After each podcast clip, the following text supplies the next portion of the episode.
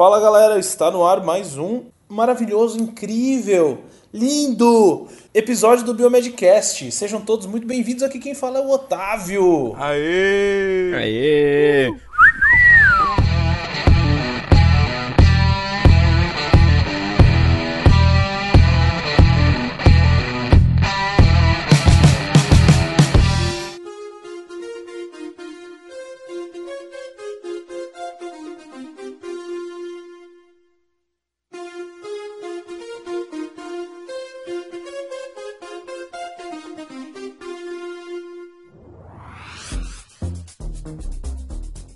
Fala ouvinte do Biomedcast. É um prazer ter você com a gente é, aqui nesse Biomedcast. A gente vai discutir um assunto meio cabeludo, hoje meio, meio esquisito aí, mas eu acho que no futuro a gente vai estar tá bem inserido nesse contexto aí. Então fiquem de olho e não deixem os computadores tomarem seus empregos.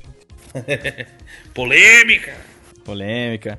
Fala galera, aqui quem tá falando é o Luiz. Depois de muito tempo sem estar aqui no Biomedcast, estou muito feliz de estar de volta. Gostaria já começar pedindo desculpas aos meus queridos colegas de bancada por não ter participado aí desses dois últimos episódios, mas é porque vida de doutorando, galera, é foda. Então, assim, realmente estou correndo aqui com o experimento, tá, a vida tá muito corrida, mas estou bem feliz e é isso aí, vai dar tudo certo.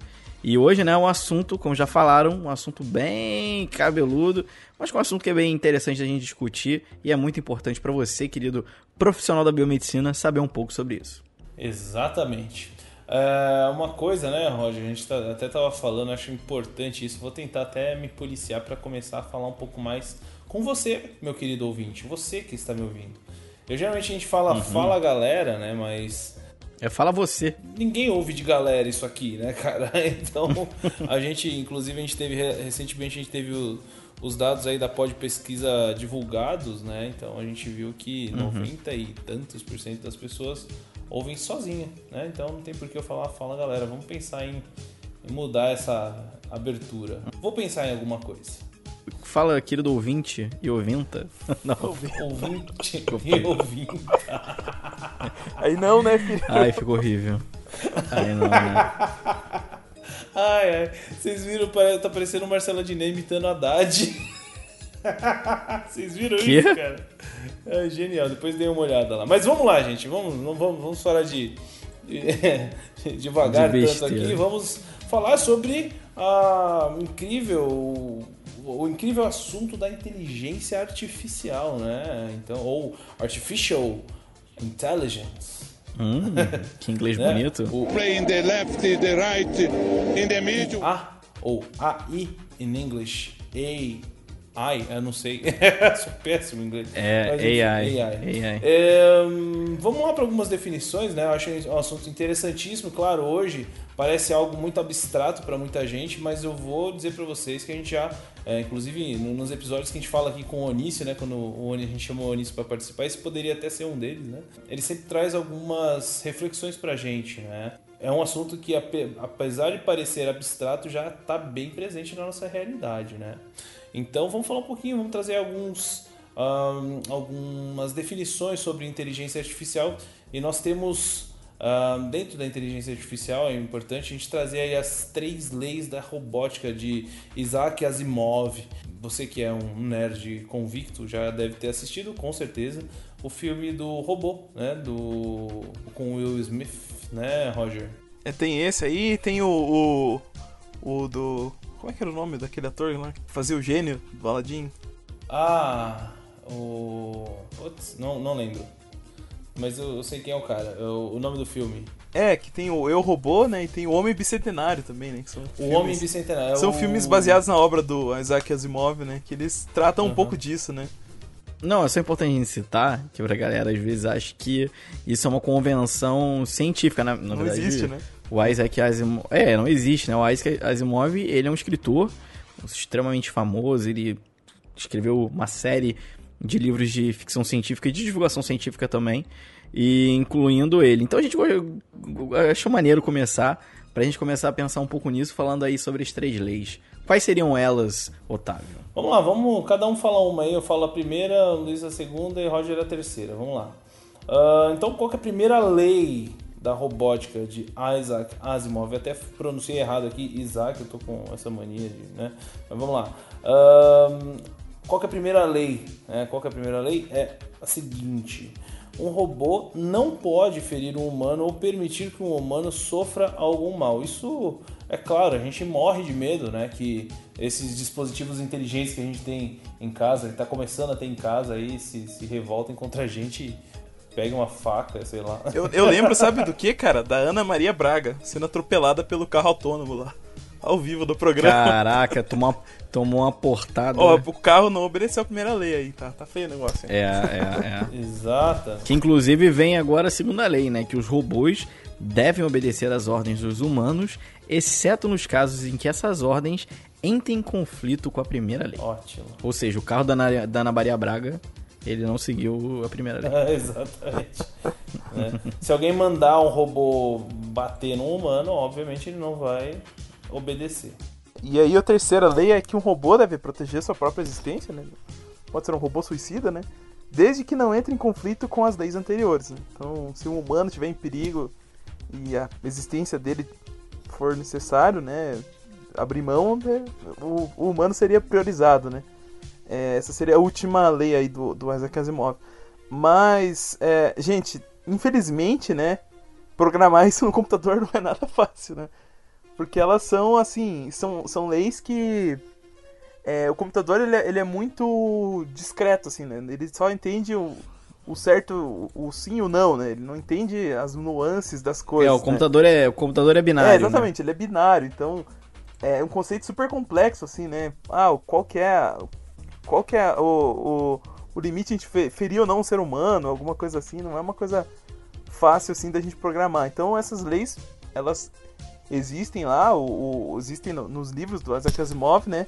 Mas quando a gente vai entrar no meio da computação, você vê que as coisas não são tão fáceis assim, né? Exatamente. E ainda, gente, mas só que é uma questão assim, né? Que, que a gente tem que pensar. O Isaac Asimov ele já co cogitou que a inteligência artificial que a gente fosse criar, ela fosse ser autoconsciente, né? Ela sabia que ela era uma lei, é, que era uma inteligência artificial, que ela existia e tal, ela tinha consciência de si própria, né? Que é alguma coisa que a gente ainda não verificou nas inteligências artificiais que a gente desenvolveu até agora, né? Elas são basicamente uma ferramenta que faz um trabalho parecido com a mente humana, mas não necessariamente ela tem uma personalidade, dizer assim, né?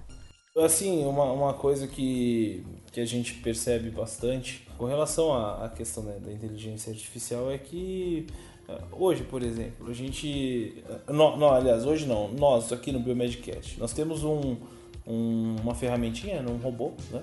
Que a gente tentou mais ou menos fazer algo semelhante a uma inteligência artificial muito rudimentar, na verdade. Em que a gente alimenta uma base de dados e essa base de dados ela acaba interagindo com as pessoas, né? que é no caso o nosso bot lá do Messenger, né? Acho que é um, um exemplo que a gente pode é, usar aí, né? um exemplo bem básico, enfim, é, em que a gente fala, ó, se a pessoa falar X, você responde Y, ou você pergunta é, Y para a pessoa e ela, se ela responder é, Z ou B, sei lá, você vai responder D ou A, sei lá, enfim e assim por diante. Né? Então, uh, isso a gente vê cada dia mais presente né? na, na, nossa, na nossa realidade, sim. Feita a introdução, né? vamos aí trazer aí algumas, algumas considerações a respeito da, desse tema. Né? Acho importante a gente falar aí um pouquinho, né? Claro, para quem, principalmente para quem não é muito ligado nessa parte de, de computação, a gente precisa dizer, claro, né, que a inteligência artificial ela é considerada sim um ramo da computação, né? E ela acaba se, se caracterizando em simular a capacidade humana, né? No caso de raciocínio, percepção, é, resolver e tomar decisão, né? Uh, além disso, ela acaba sendo muito impulsionada uh, com os rápidos avanços que a gente vê hoje, né? Informática e computação, né? inovando e criando diversas tecnologias que a gente vê por aí. Uh, um exemplo, eu acho que o pessoal, não sei se está muito antenado com isso, mas a, a, as assistentes pessoais que a gente tem, né, as assistentes. É, como é o nome? Isso, a Siri, o, o, Google Now lá, que agora é assistente Google, é, Alexa, né, da, da Amazon, enfim, é, são exemplos clássicos, né? E é importante saber que o uso da, da inteligência artificial ela tem sido cada vez mais presente na área da saúde e na pesquisa. É por isso que a gente está trazendo ela aqui hoje. Né? Existem até discussões que questionam se futuramente a inteligência artificial ela vai substituir os médicos e demais profissionais da saúde. A gente tratou isso aqui uh, na, na, conversa que a gente teve com o Onício, na última vez que ele participou, falando sobre o futuro das profissões da área da saúde. Eu acho bem, bem importante, dá para complementar inclusive esse episódio aqui. Né? Embora isso ainda esteja muito no campo da ficção, aparentemente, né?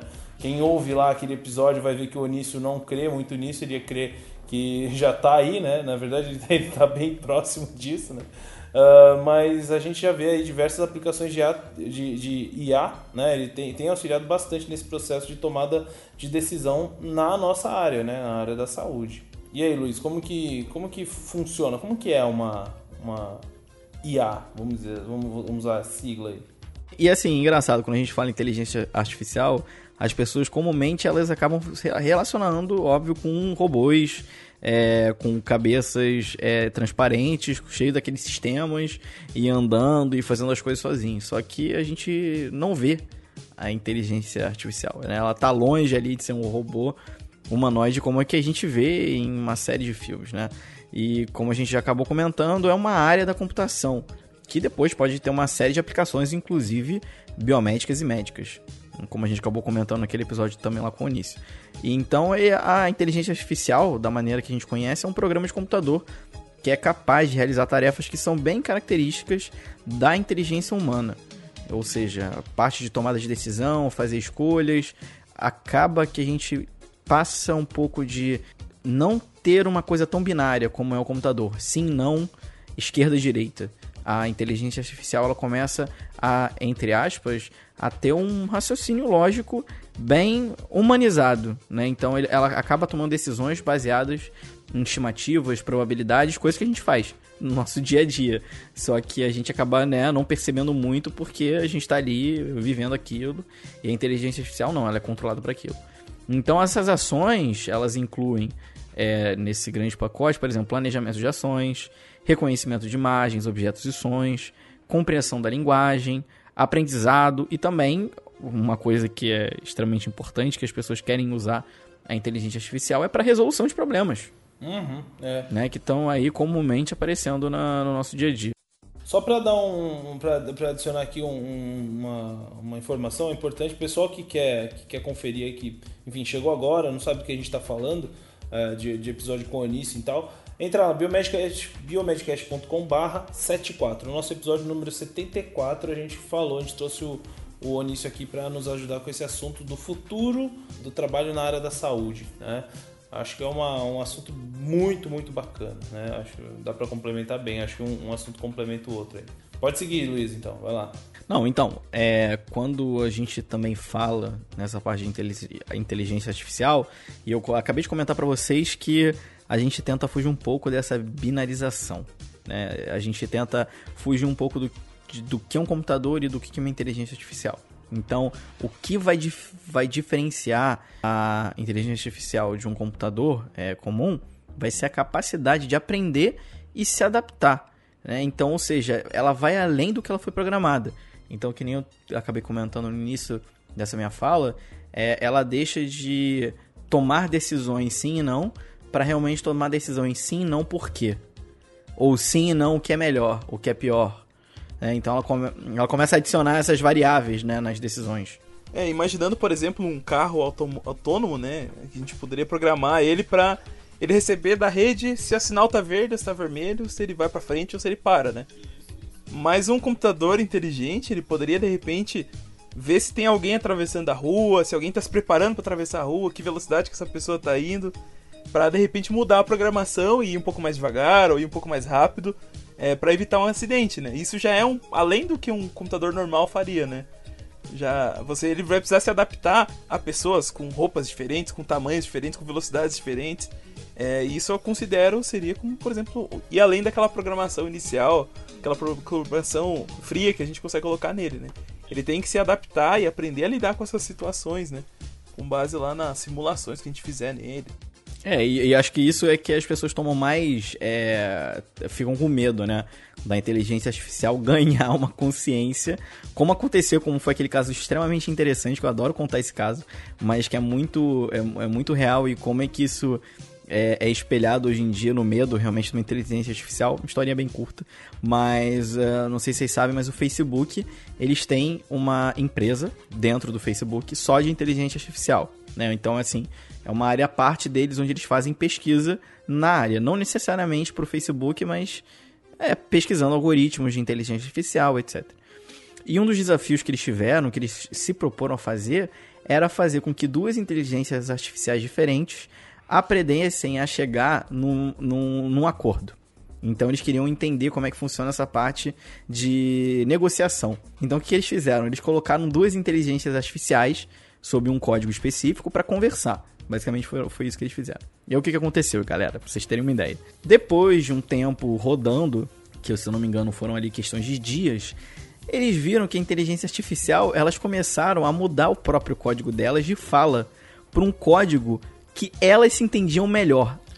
Muito louco. Sozinhas. Isso, uhum.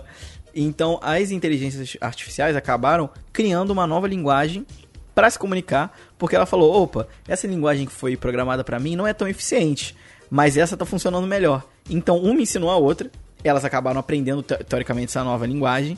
E os, e os pesquisadores não podiam fazer nada porque eles não entendiam o que eles estavam falando. Só sabia que dava certo porque eles chegavam nas soluções dos problemas muito mais rápido. E o que, eles tiveram que fazer? Desligar elas, porque já era. Tem um outro caso também de uma inteligência artificial que tentou aprender o idioma usando o Twitter, né? Ah, é, essa foi, essa foi séria. Nossa, é verdade, isso aí foi, foi complicado isso aí, né? E aí a, a inteligência artificial começou a ficar racista, começou a apresentar comportamentos agressivos e tal, assim, né? E palavras de baixo calão tiveram que também desativar ela.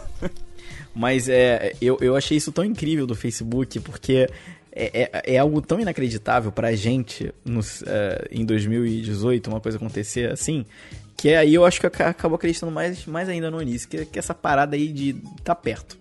Tá perto. Pois é, pois é, pois é. Eu também, eu sou. Eu sou um cara assim que eu sou meio cético, mas nesse sentido eu concordo, eu, acho, eu, eu creio muito nessa questão do crescimento exponencial dessas tecnologias. Né?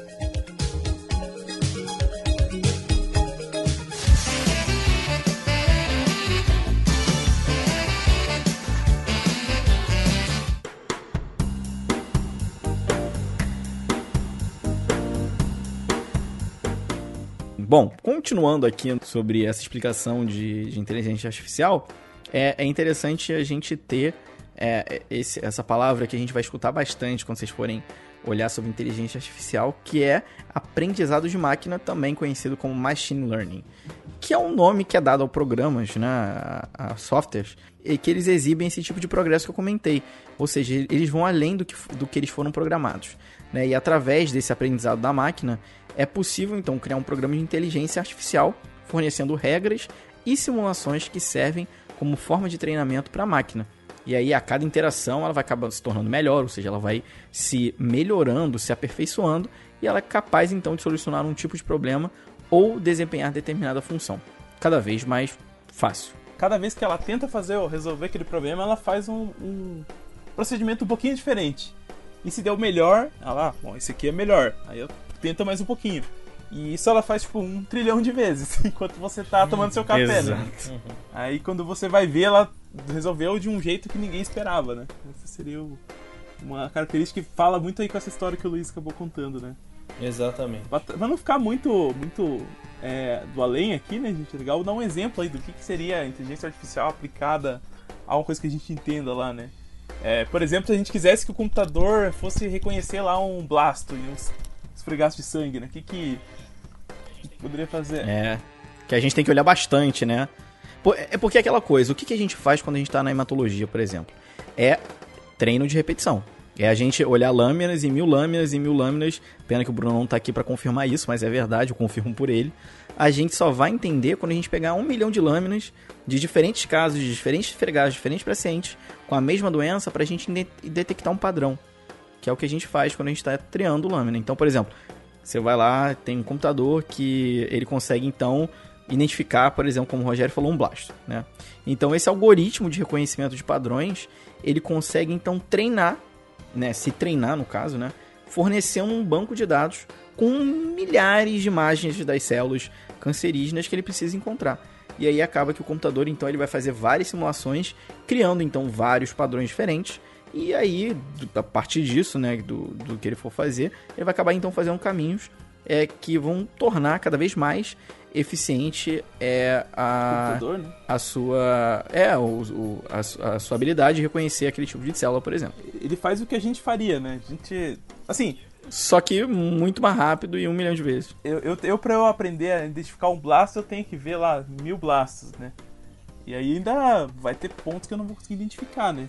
Mas pro computador, se eu tiver um banco de dados com 2 milhões de imagens de blaster, ele vai usar aqueles 2 milhões. Né? Exatamente. Né? Uma, outra coisa, uma outra coisa que é fundamental, além de você ver, ter que conhecer mil tipos de blasto, você, antes disso, você precisa saber o que, que não é blasto, né? Acho que é. é. O computador tem que saber, né? O que, é uma célula saudável, né? É, na, na, hematologia, por exemplo, isso é uma coisa que é muito dita. A gente tem que saber muito o que é o normal. Não acho que só na hematologia, mas na, na análises clínicas é extremamente importante para você que está seguindo nessa área, você saber ler um, um, um laudo de algo que é normal. Porque quando for normal, você rapidamente vai detectar. Você pode até não saber o que, que é, mas você sabe que não é não tá normal, né? Isso é, isso é um grande, uma grande coisa. Como que eu imagino um computador fazendo esse, essa tarefa, né? Ele vai nas primeiras tentativas, ele vai pegar lá sei lá, de repente, vamos primeiro descobrir o que, que é célula o que, que não é célula aqui nessa parte, né? Então, isso aqui é fundo, isso aqui é célula. Aí ele já chega nessa, nesse detalhe. Como fazer isso da forma mais eficiente possível, né? Aí de repente ele começa a comparar assim, qual que é o tamanho do blasto e o tamanho da célula normal. Aí ele já separa ali, ó, todos os blastos estão entre esse intervalo aqui. Se for maior do que isso é outra célula, se for menor do que isso é outra célula, né? A plaqueta, de repente, ou uma coisa assim. Aí pronto, já fechou ali. Daí ele começa a fazer novos cálculos, assim, vamos ver qual é o tamanho do núcleo em relação ao tamanho da célula. A cor do núcleo em relação à cor da célula. Isso ele vai fazer milhões de vezes, né? Aí ele vai começar a ler da direita para esquerda, aí de, de cima para baixo. E aí, e aí, conforme ele vai testando isso muitas e muitas vezes, né? Quando você for usar o programa mesmo, ele já sabe exatamente qual é o caminho melhor que ele vai fazer para chegar naquele resultado que você precisa, né? Então isso é que é o que a gente diz aí, o aprendizado de máquina, né? E agora temos que também falar sobre os tipos de inteligência artificial. Eu sei que é bem complexo, mas acho que o Roger aí tem uma maneira de dar uma simplificada e falar sobre a principal, né, Roger? É, isso aí. Então, tipo assim, tem muito tipo de programa, né? Que, na verdade, inteligência artificial é um programa, né? É um software. Você pode instalar no teu 486 lá que você usa. Talvez ele funcione, né? É, basicamente é isso. Ainda não. É, existem alguns protótipos, algumas coisas de você fazer um computador físico que ele tem alguma característica de inteligência artificial, né? É, mas o que a gente entende por, por enquanto é um algoritmo, um programa que você roda no Windows da vida, lá no Linux, alguma coisa, que ele vai fazer um procedimento tal que simule uma mente humana em alguns aspectos, né? Então, assim, tem vários tipos, né? Tem alguns que usam estatística, tem uns que usam é, deep learning, né, que seria lá um aprendizado profundo, assim, que vai utilizar fazer microsimulações e tal. Um dos que a gente mais é, vê em artigos e tal, assim, que é até um pouco mais fácil explicar, né, são as redes neurais artificiais, né. Então esse vocês vão fatalmente cair neles quando vocês forem procurar inteligência artificial para resolver algum problema da pesquisa de vocês, né. É, então a rede neural, do jeito que a gente conhece, né, é um programa que ele vai simular muito próximo do que é a mente humana, né? Então, assim, o que, é como que funciona o nosso cérebro? Onde a gente sabe, né? É, a gente tem estímulos, né? Tem informações que a gente recebe pelos, senso, pelos nossos olhos, ouvidos, tato e tal. E esses estímulos, eles vão é, ser processados nos neurônios. O neurônio é como se fosse um núcleo, né? E esse neurônio, ele envia lá uma resposta no axônio para alguma resposta possível. É, e a rede neural é muito parecido com isso, né? O que, que ela vai fazer, então? é, você vai ter lá vários núcleos que vão simular esses neurônios e você vai alimentar essa máquina com dados e ela vai passar esses dados através desses núcleos cada vez que você fizer um treinamento, né? Ele vai mudando o, o que esses núcleos fazem com a informação é, e vai processar isso até você obter respostas cada vez mais precisas para algum problema. Né? de repente a tua resposta, ah, eu quero identificar uma artéria entupida. Aí você vai passar isso pela rede neural várias vezes e ela vai construir uma rede que é capaz de dar essa resposta para você, né? É, então esse é um dos métodos mais típicos, assim, mais comuns de serem aplicados para rede neural. Né? Se quem quiser trabalhar e mexer um pouco, tem um programa chamado Weka que você pode baixar no seu computador lá, tem uns tutoriais e tal que dá para começar a brincar com essa ideia de rede neural, né? E com alguns tipos de inteligência artificial aí que a gente tenta desenvolver. Né? É, então depois se quiserem dar uma olhada, vou deixar o link aí no, no programa também. É, mas tem outros tipos, né? Então é, tem máquina, por exemplo, máquina de vetor de suporte, né? Que já é um meio que ele tem esses núcleos, mas ele usa é, uma estimativa estatística para chegar a um resultado. Então, se vocês forem pegar, assim, tem termos que a gente nem consegue explicar aqui, por isso que eu não vou entrar tanto nesse detalhe, né? Seria mais na parte informática. Mas assim, tem vários métodos. Mas em geral é isso que vai acontecer, né? Você vai ter teus dados entrando, um volume grande ou um volume pequeno, e aí o processamento do computador te dá uma resposta que é aquilo que você espera ou não, dependendo do que você, de como você treinou aquela inteligência artificial, né? De quais regras você deu para ela. Ah, então você seleciona esse problema aqui, tem que dar uma resposta tal.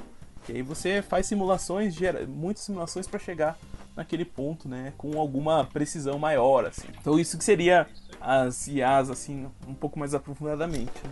A gente foca aqui na, na, na, questão das redes neurais artificiais mesmo. Eu acho que são as mais um, fáceis de entender, vamos dizer assim, né? É, ela tem um link direto com o nosso cérebro biológico, né? Acho que isso ajuda a gente que é da área da saúde a entender melhor, né? Pois é, pois é. Então, e é, já, já trazendo para nossa área, acho importante a gente falar, né, quais são as aplicações que a gente tem na nossa área de inteligência artificial. Uh, na área da saúde, então, a gente tem uh, uma inteligência artificial que ela pode analisar quantidades massivas de dados, né, um negócio que a gente chama aí de Big Data, né, ou Big Data, e descobrir informações importantes para o diagnóstico e tratamento dos pacientes. Né? A gente vê uma série de, de aplicações hoje em dia, principalmente nesses bancos de dados que a gente tem aí de principalmente laboratórios, que tem uh, um acervo de, de resultados gigantesco, né, de diversos, de uma população também muito grande, a gente consegue, a partir desses dados, uh, começar a traçar alguns padrões e, e conseguir analisar a partir desses padrões um diagnóstico da, daquela população, do, do, do indivíduo em si, enfim. Né? E também a gente tem outros tipos, né, outras diversas formas de inteligência artificial que também têm sido aplicadas em alguns estudos. Né? As, principais, né, as principais áreas que a gente consegue encontrar aí os, os papers são diagnóstico por imagem, são três, a gente elencou aqui três. Diagnóstico, diagnóstico por imagem, biologia molecular e genética e laboratório clínico. Então a gente consegue abraçar uma galera né, que, que ouve a gente aqui. Eu acho isso muito, muito, muito bacana. Né? Aí a gente vai explicar um pouquinho da aplicação em cada uma dessas três áreas aí do, do, do ranking que a gente é, fez. Se você for fazer uma busca rápida aí no Science Direct, no CBI, inteligência artificial e saúde, vai aparecer essas três coisas aí em grande quantidade, né? E muito artigo, muito trabalho, né? Mas aí, Luiz, o que, que nós achamos aí um pouquinho sobre o diagnóstico por imagem dessa parte? Então, pessoal, de novo, né? Quando a gente fala muito sobre inteligência artificial, a gente também está falando sobre treinamento, sobre encontrar padrões e né, no diagnóstico por imagem não é um, muito diferente. Então, o diagnóstico por imagem, as máquinas elas acabam então sendo treinadas para reconhecer padrões e encontrar doenças. E, e, isso faz com que ela tenha ali uma redução na parte de diagnósticos errados. É, não só ela tem uma redução no diagnóstico errado, mas na verdade o, o profissional que vai estar ali atrás analisando aqueles dados. Né? Então, não basta a máquina dizer o que, que é, você precisa de um profissional ah, capacitado para dizer se aquilo ali é ou não é. Né? E muitas vezes, detalhes milimétricos, como a dimensão de uma é, em uma sequência de dezenas de imagens, é, podem né, ser fatores decisivos para tomada de decisão clínica. Então, é, a inteligência artificial acaba ajudando nesse, é, nesse nível é, quando a gente fala de diagnóstico por imagem. É, às vezes você vai fazer uma tomografia, tem lá 70, 80 cortes com contraste e um detalhezinho ali que se você deixar o, só o médico olhando, mesmo que ele tenha muita experiência, né? Pode ser que passe que ele não veja, né? Se tiver lá um computador falar, ó, dá uma olhada nisso aqui, vê se é um problema ou não, né? Já dá uma ajuda também, né? Bom, outra área que também é super utilizada aí na área de saúde e inteligência artificial, né? Eu acho que por muito tempo essa foi a principal área, né? O diagnóstico por imagem ele tem surgido assim com uh, nos últimos anos, mas a parte de bio biologia molecular, né? Até o, o, Otávio falou, né? Então, assim, se a gente for imaginar o genoma humano, simplesmente lá do projeto Genoma e tal, né? A gente trabalha com bilhões de pares de bases, né? Acho que é 3, 3 bilhões, 4 bilhões de pares de bases que tem um genoma inteiro, né? E às vezes desses 3 bilhões lá, desses é, bilhões de pares de, de bases, um parzinho trocado pode ser o fator lá que causa uma doença, uma síndrome, ou que altera o funcionamento de alguma célula de alguma forma importante. Né? Então, como que a gente faz para ler isso, né? Você vai abrir o genoma, 3 bilhões lá e vai ler base por base, comparar com o que? Imagina a dificuldade de fazer isso, né? É, é uma coisa muito difícil, né? Então, assim, se a gente conseguir, conseguir colocar a máquina para fazer isso, né, com os sentidos dela, ela pode fazer isso de uma forma muito melhor que a gente, né? Então, por exemplo, vamos procurar se nesse sequência de DNA aqui de 3 bilhões eu tenho. É, ou uma sequência menor mesmo, com alguns milhões de pares de base lá. Se eu tenho, por exemplo, inibidores gênicos, né? Aí eu vou lá e programa a máquina, ó, esses aqui são os inibidores que a gente conhece. Vê se tem algum aí nesse, nesse, nesse né, nessa, nessa sequência. É, ele vai lá e compara, pega toda a sequência, encontra lá os start stop codon, pega é, compara toda ela para ver se tem algum daqueles é, daqueles tipos de sequências ali, né? E a gente não conseguiria fazer isso manualmente, né? Mas o computador pode fazer isso enquanto a gente tá lá tomando café, né? conversando, o computador tá lá rodando. Passa uns minutos, você vai lá e ele já encontrou a sequência que você estava procurando, né? Então, cara, não é fácil assim, ele precisa ser treinado para fazer isso mas precisa ser programado e tal. Mas uma vez que você tem isso disponível, né, facilita muito o trabalho, né? É, e aí nessa parte de biologia molecular, assim, é, tem muita aplicação. Gente. Você tem parte de proteômica, genômica, né? Como que as proteínas é, interagem entre si. Você pode fazer isso. Você pode simular, por exemplo, até um, um aquele MHC, né? Aquela complexos de, de histocompatibilidade, assim, para ver se um, uma célula vai ser compatível com a outra. É, Existem programas de inteligência artificial que tentam fazer isso, né? Você prevê antes de pôr no, no, no paciente se vai ter ou não algum tipo de, é, de problema, né? Então é muito, assim, para quem é dessa área, eu acho que fatalmente você vai ter que trabalhar com inteligência artificial, se já não estiver trabalhando, né? Não sei se aí a tua pesquisa acabou incluindo alguma coisa nesse sentido ou não, é, Luiz. Não, não. É, por enquanto, não, mas seria interessante, né? Até porque assim, eu não tô, eu não tô trabalhando com dados é, gigantescos, né? Essa parte. Então, eu acho que a galera que trabalha muito com epidemiologia, ou também trabalha com biologia do câncer, acho que é a galera que vai mais se beneficiar disso. E o laboratório clínico, Otávio? Bom, o laboratório clínico a gente também consegue encontrar algumas aplicações, né? Como eu já disse também anteriormente ali, é, algumas delas, né? Mas basicamente os exames clínicos, de uma forma geral, desde, desde a execução até mesmo a interpretação dos resultados, ela pode ser auxiliada através de uma aplicação de processamento computacional. Né? A gente já vê isso aí em algumas ocasiões, né? Inclusive em conversas né? com, com o Onício. No episódio lá 74 a gente falou a respeito disso, né?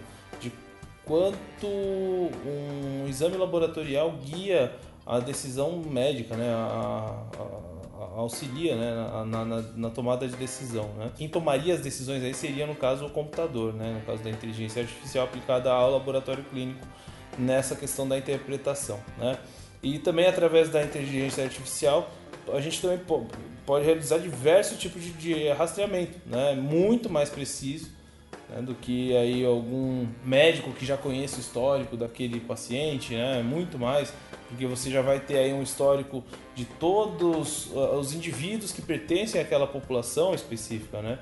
Para também para a gente poder encontrar um significado clínico mais uh, embasado para cada exame que a gente está avaliando ali, né? Então a aplicação é infinita, né? Se você for pensar uh, que desde um resultado de um, de um, valor de referência que você tem, você tem a aplicação da, da, da inteligência artificial, né, para ser definido até a interpretação daquele exame, correlacionando com outros exames que aquele mesmo indivíduo fez, ou que aquela população fez, ou está sujeita, enfim. É, isso é uma coisa que a gente não consegue fazer hoje em dia, meio que não, né? Eu, eu sofri um pouco com isso, assim, porque eu, eu trabalhei durante alguns meses com bioquímica, né?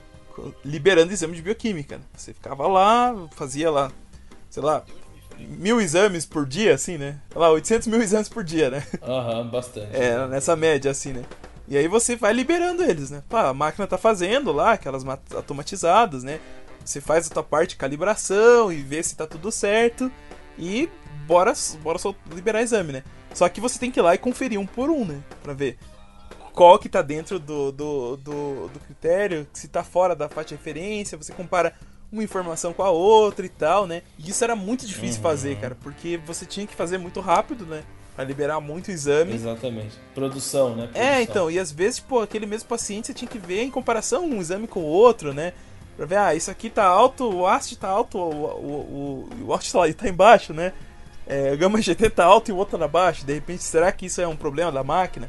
Ou até assim, detectar se nesse dia os nossos exames estão um pouquinho maiores do que estavam no, no, no, dia passado. Só usando a, o que eu sabia, assim, era muito difícil fazer isso, né? Tinha que ficar ali. No começo eu fiquei com medo de liberar alguma coisa errada e tal. Depois peguei um pouco mais de segurança, né? Mas mesmo assim, cara, imagina se a gente tivesse a inteligência artificial ajudando nesse processo, né? Pegando lá pois os dados é, daquele paciente de vários para ver se, se, por exemplo, para esse paciente é normal dar esse resultado. Os últimos uhum. três exames que ele fez deu um pouco mais alto também, né? Então você não precisa ficar se descabelando lá. Ou de repente não. Ó, isso tipo, assim, seguia normal e agora tá super diferente o resultado dele, né? Aí isso geraria um alerta. Então isso é uma né? coisa é. dificílimo de fazer, né? É, levaria um flag que hoje não existe, né? É, ou, ou o contrário, né? Ou um paciente que sempre tá alterado e de repente tem um resultado normal ali, né? É, então esses flags a máquina não consegue dar sem inteligência não, artificial, não né? Então você conseguiria programar ela para ou de repente até interagir um exame com o outro que faz sentido, né? Que não tem, na verdade, você tem que ficar olhando todos, né? Exatamente. É, imagina pro DB, então, que processa muito mais exame do que isso, né? É, uhum. A quantidade de erros que vocês poderiam evitar ou até mesmo detectar é mais fácil, né? Se, pensando aí num, numa dinâmica de laboratório de suporte, né? uhum. né? Exatamente. Então eu acho que no futuro quem trabalhar com isso vai ter uma, uma via aí muito legal para poder vender esses produtos, né? E, e, ter resultados legais aí. Exatamente. E se eu não me engano já tem até isso, viu? Já tem é, pesquisas bem, bem encaminhadas aí nesse sentido. É, esses, esses que a gente falou aí, diagnóstico por imagem, biomol e laboratório clínico, já tem coisas em uso, né? Não é só pesquisa, né? São, é, são aplicações pontuais e tal, mas tá cada vez mais, né? Então chega um ponto que vai se tornar muito próximo da gente, né? Isso. Exatamente. Eu tô aqui praticamente como um ouvinte, cara. Porque, olha, esse assunto aqui, ainda mais vocês dois aí tratando com uma, uma maestria tão bacana, né? Vocês dois aí falando das aplicações. O Roger. Não, eu gostaria de deixar um disclaimer aqui, cara que nem eu, nem o Luiz, nem o Otávio somos profissionais da computação. Né? Exato. Então pode ser que a gente tenha comido alguma bola aqui. Somos curiosos. Se vocês ouvirem alguma explicação ali que poderia ser melhor e tal, não deixe de comentar e mandar pra gente que a gente faz o disclaimer aí, qualquer coisa que tenha de errado, né? A gente fez a, a pesquisa ali bonitinho, mas né, é, para quem trabalha na área, às vezes assim, simplificou demais alguma coisa, pode. É, exatamente, avisa a gente aí.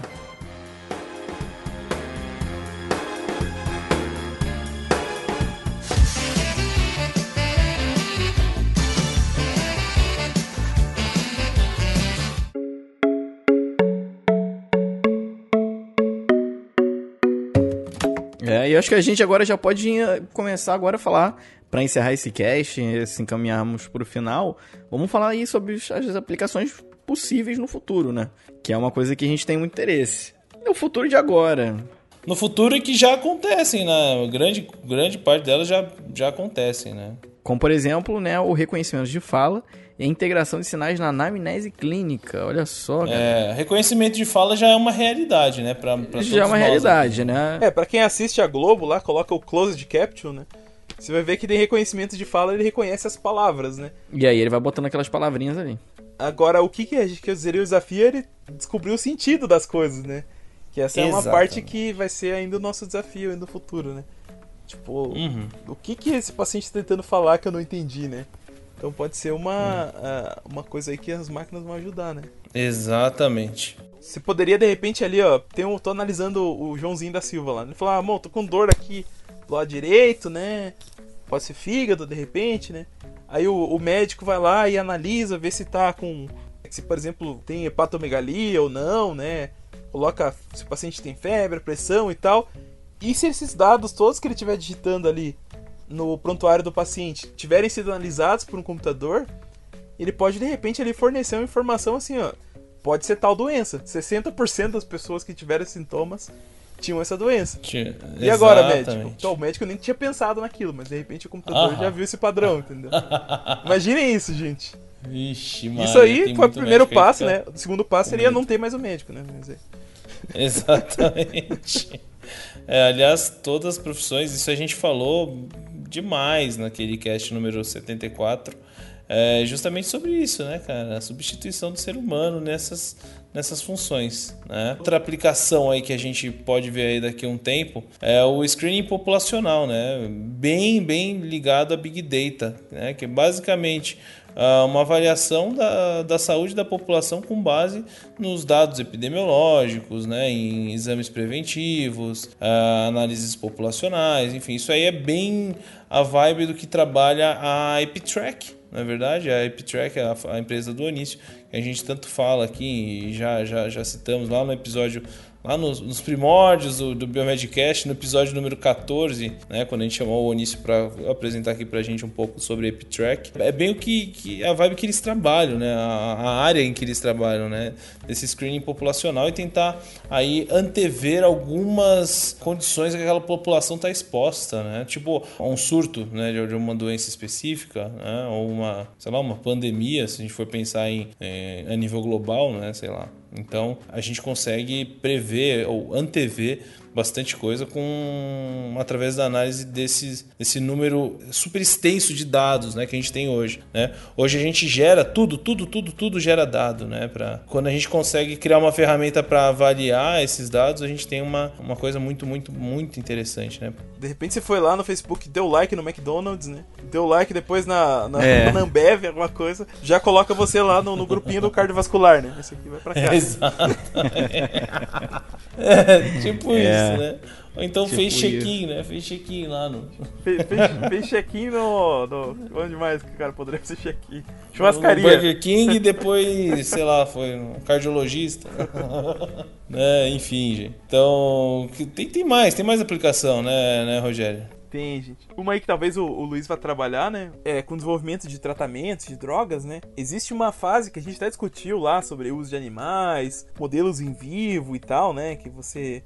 In vitro, né? Você coloca cultura de célula, você coloca o bichinho lá pra entrar em contato com o seu tratamento, de repente vai tratar até no paciente. Então no futuro a gente vai ter mais uma etapa aí, que vai ser o modelo digital, né? Modelo informático, assim. Então, se você conseguir simular o funcionamento de uma célula, o funcionamento de um corpo, né, com várias variáveis ali computacionais e tal, você pode testar milhares de drogas em pouco tempo, né, dentro desse, desse contexto digital e ver ali quais têm potencial para ser utilizado, né? De repente até você reduz o uso desnecessário de animais e de pesquisa em vivo com, com Seres é, humanos. pesquisa in vitro mesmo, até de, de, de suprimentos. Você barateia o processo de pesquisa, né? Porque o computador meio que ele faz isso de graça. Assim, você coloca a energia elétrica dele lá, programa ele, e ele vai testar uma série de coisas que você levaria anos para testar fisicamente, né?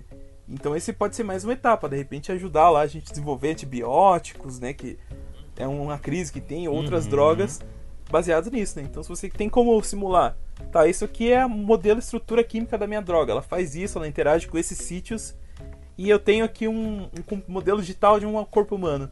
Vamos ver que que, é- que, que esse efeito, qual, qual efeito essa droga teria. né? Exatamente. E aí isso pode ser simulado, entendeu? Isso pode ser um negócio legal. É, imagina, agora eh, a gente pode dar um zoom até, né? Ao invés de pensar no corpo humano inteiro, você bem disse aí, né? Na própria célula, né? A função celular. Você vê, ah, sei lá, o ribossomo. Vamos pensar lá, o ribossomo, a gente tem todas as informações que aquele ribossomo tem. Então ele faz X, ele faz Y, ele faz Z. Né? E quando ele está exposto a um determinado, é, é, sei lá, fator, Substância, né? ou uma, uma substância, é, ele vai agir de tal e tal e tal maneira. Então ele já correlaciona essas informações que você já alimentou através de, sei lá, diversos é, é, estudos científicos. A gente já fez isso aí há, há muito, né? O que a gente mais tem hoje em dia é, são, são esses estudos e a gente consegue, né, através dessa base de dados gigantesca, saber que aquele ribossomo naquela naquela condição vai responder, com a, possivelmente vai responder daquela maneira, né? Então é um negócio assim muito louco, cara. Explode a cabeça mesmo. É, e quanto mais eficiente isso se tornar, né, cara, mais rápido a gente desenvolve drogas, sim, né? Sim. E que você vai evitar várias falhas que você Uhum. teria, né? Testando coisas que não funcionam. Né? Exatamente, cara, exatamente. E aí, Luizão, você que tá meio quieto, o que mais que você acha que a gente dá pra fazer aí com inteligência artificial? Cara, muita festa. ah, legal. Eu, eu, eu acho que é, uma coisa que vai ser muito interessante ver é, no futuro é, vai ser realmente ver essa, é, é, esse travamento de luta entre o bem da inteligência artifici- artificial pro mal da inteligência artificial. Eu acho que em aplicações eu torço muito, obviamente, pela parte de da medicina, da área biomédica. Inclusive, a gente já falou isso uma vez, é, tem grandes chances aí do futuro do laboratório de análises clínicas ser comandado por inteligência artificial, né? Vai ter ali um biomédico e o cachorro. E o cachorro, companhia. exatamente. Já virou O o meme interno do Biomedcast, né? É meme interno e assim, eu falo isso em palestra. Virou um meme que eu repercuto, aí eu falo, galera, ó, a gente tem que estar antenado, a gente tem que estar ligado em tecnologia. E eu acho que assim, é... eu acho que assim, tá longe ainda a gente dizer que a inteligência artificial ela vai conseguir ter uma atitude humana, né? Porque assim, é... o que que você vai, vai diferenciar de um robô pro ser humano? é a humanidade, é o, o, o ser humano, né? Essa é a palavra, né? Sendo bem filosófico, é, a gente tem sentimento, a gente tem uma série de emoções que nos levam a tomar certas decisões. Então, às vezes, eu acho que em, em cargos e posições de decisões que têm que ser extremamente bem pensadas, às vezes a inteligência artificial está bem longe de ter uma humanização, né? Que, que é, por exemplo, vou dar um, um exemplo. A inteligência artificial tem que decidir sobre quem que tem que ganhar o órgão. Ela vai fazer uma série de estatísticas e vai dizer, ah não, esse, esse cara aí tem mais chance de morrer, vamos dar pro outro. Basicamente seria isso que ela poderia pensar. E aí você pega, então, o lado já, o, o- vai, você, tem uma série de questões que você vai analisar como profissional da saúde, vai, vai olhar exame, vai não sei o que e tal. Então acho que às vezes ainda tá longe da inteligência artificial ter esse passo de, de conseguir construir algo complexo. Mas não vejo assim tão distante. Não sei se eu vou ainda ver isso na, na minha passagem aqui pela Terra, mas acho que da forma que tá andando, coisas muito inacreditáveis ainda vão, vão acontecer. Mas vamos ver, né? Será que a gente vai ter um robô biomédico? Um robô cirurgião? Pode ser, pode ser robô. Ah, é, robô cirurgião já, já, já, já tem, né? Já existe, né? Mas o robô cirurgião é controlado por um cirurgião humano. É, agora um 100% controlado. Um, um, um auto, um independente, né? É, o, o cirurgião não quer mais fazer operar fimose, ele não aguenta mais. cara. É, passei cinco anos aqui na residência fazendo cirurgia geral e só vem porcaria de fimose pra operar. né? Vamos treinar o robô pra fazer isso. Será que a gente chegar nesse ponto, gente? É, cara, eu não duvido não, Pra parto, por exemplo, sei lá, né? Uma coisa, esses dias eu tava, tava até acabei fazendo uma visita médica, né, para apresentar alguns exames é, de biologia molecular, enfim, um trabalho que a gente faz no DB.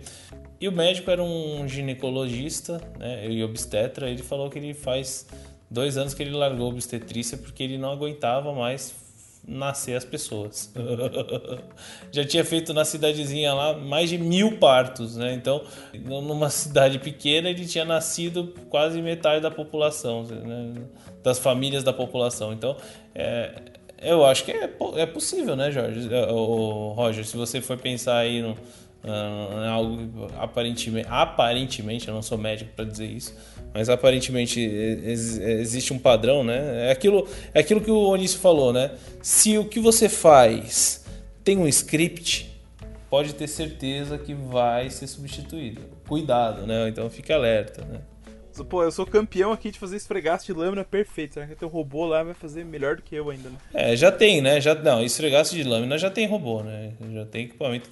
Só, só não sei se, por enquanto, ele ainda é mais caro do que contratar um humano, será? É, com certeza. Mas, mas, mas já tem. Depende da quantidade de lâmina, né? É, dependendo da quantidade de exames, vale mais a pena você contratar um robô que não, não te dá atestado, não vai no banheiro, né? É, isso aí. Sabe um problema que eu acho, cara, que pode ser uma realidade no futuro que a gente tem que já pensar nisso, cara? A gente tá falando É. aqui que os inteligências artificiais podem de repente começar a tomar decisões, né? Ah, vou falar pro médico qual que é a doença possível que a pessoa tem, ou encontrar lá no exame de imagem uma alteração, ou de repente até um DNA e ver qual que são as moléculas. De repente, cara, vai acontecer um fenômeno que tá acontecendo com a gente, né? Que a tomada de decisão a gente não consegue mais fazer sem, né? É, a dependência desse, dessa informação extra é, pode se tornar uma realidade, né? De repente, né? Então, assim, é, pô, o médico já não. Se acabar a luz, acabou o médico, né? Ele não sabe mais fazer uhum. diagnóstico sem o, o, Watson dele lá, né? Exatamente. A contingência, né? É, então isso é um problema que, que a gente tem que pensar quais são os pontos a, ganhar, a perder e a ganhar, né? Com essas inovações todas, né? Então, é, pensar no aspecto ético realmente é muito importante, né? Quando a gente está planejando aí o futuro da humanidade, de certa forma, né? Uhum, uhum, uhum. É, temos que pensar. É, acho que falamos tudo. É isso aí, gente? É isso aí. That's it. Exatamente, é isso aí. É isso aí. Eu acho que foi um tema assim, olha, muito bacana. Acho que deu pra gente explorar bastante esse tema. E espero que você aí, que está ouvindo a gente do outro lado, compartilhe, né? Compartilhe com a gente sua opinião, enfim, e diga o que, que você acha. Se você está se preparando, né, para esse futuro, se você já viu alguma coisa, né? Se você acha que a gente falou alguma besteira aqui, se você trabalha com pesquisa, né? Pois é. Deixa seus comentários. Trabalha com pesquisa? Já dá uma pesquisada na tua pesquisa mais inteligente artificial e vê se tem alguma coisa que você pode aproveitar de repente, né? Exato. Já alguém já pois fez é. isso, né? Você tá aí fazendo as coisas na mão, né? Exatamente. Mas é isso então, galera. Puxa vida, que tema bacana. Gostei. Gostei bastante. Maneiro. Beleza. Espero que você tenha gostado também e a gente conta com a sua participação, né? E para você que gostou e quer ajudar o Biomedcast de alguma maneira, você tem já faz um tempo o Padrim, né? O padrim.com.br barra Biomedcast. Ajuda a gente lá, a partir de um real por mês você pode ajudar o Biomedcast a continuar aqui por muitos e muitos anos para falar da, da, chegada possível desses avanços que a gente tanto discutiu hoje aqui, né? Uh, que mais? Onde o pessoal consegue nos encontrar aí, Rogério? Ah, Facebook, né? Barra Biomedcast, Twitter, arroba Biomedcast, Instagram, arroba Biomedcast, é tudo arroba Biomedcast. Biomed com D mudo, hein? É Biomedcast, só que não tem o I ali entre o D e o cast, né? Então. É, temos que criar um, um, um domínio com um DI, né? Porque o pessoal às vezes. é. Sei lá, né? vai, vai localizar a gente. E algum recadinho final aí, Luiz? É isso aí, nos acompanhem e agradecer aqui a galera que nos apoia lá no nosso querido Padrim, padrim.com.br barra biomedcast, o link tá aqui se você quiser apoiar a gente, com valores pequenininhos até o infinito, a gente vai ficar muito feliz. Exatamente. E nos vemos no próximo episódio. Isso daqui a 15 dias a gente está de volta. E, claro, esqueci de comentar um negócio bacana. A gente está no. Acho que a gente não. Eu não sei se a gente já comentou isso, mas vamos comentar de novo. Se você chegou aqui hoje, é, a gente também está no Spotify, galera. Né? Exatamente. É, Spotify é uma, uma, um local onde tem muitas pessoas. Então, você que quer compartilhar esse episódio com algum amigo e não sabe como apresentar a mídia podcast para essa pessoa, fala para ela que ela só buscar a gente lá no, no Spotify lá, e buscar Biomedcast, ele vai encontrar a gente bem facilmente e todos os nossos episódios estão lá. Certo, galera? Exatamente. Certinho, gente. É um isso abração. aí. Até lá. Então tá, galera. Valeu. Tchau, tchau. Um abraço para você e até a próxima. Tchau. Até, galera. Valeu. Tchau, tchau.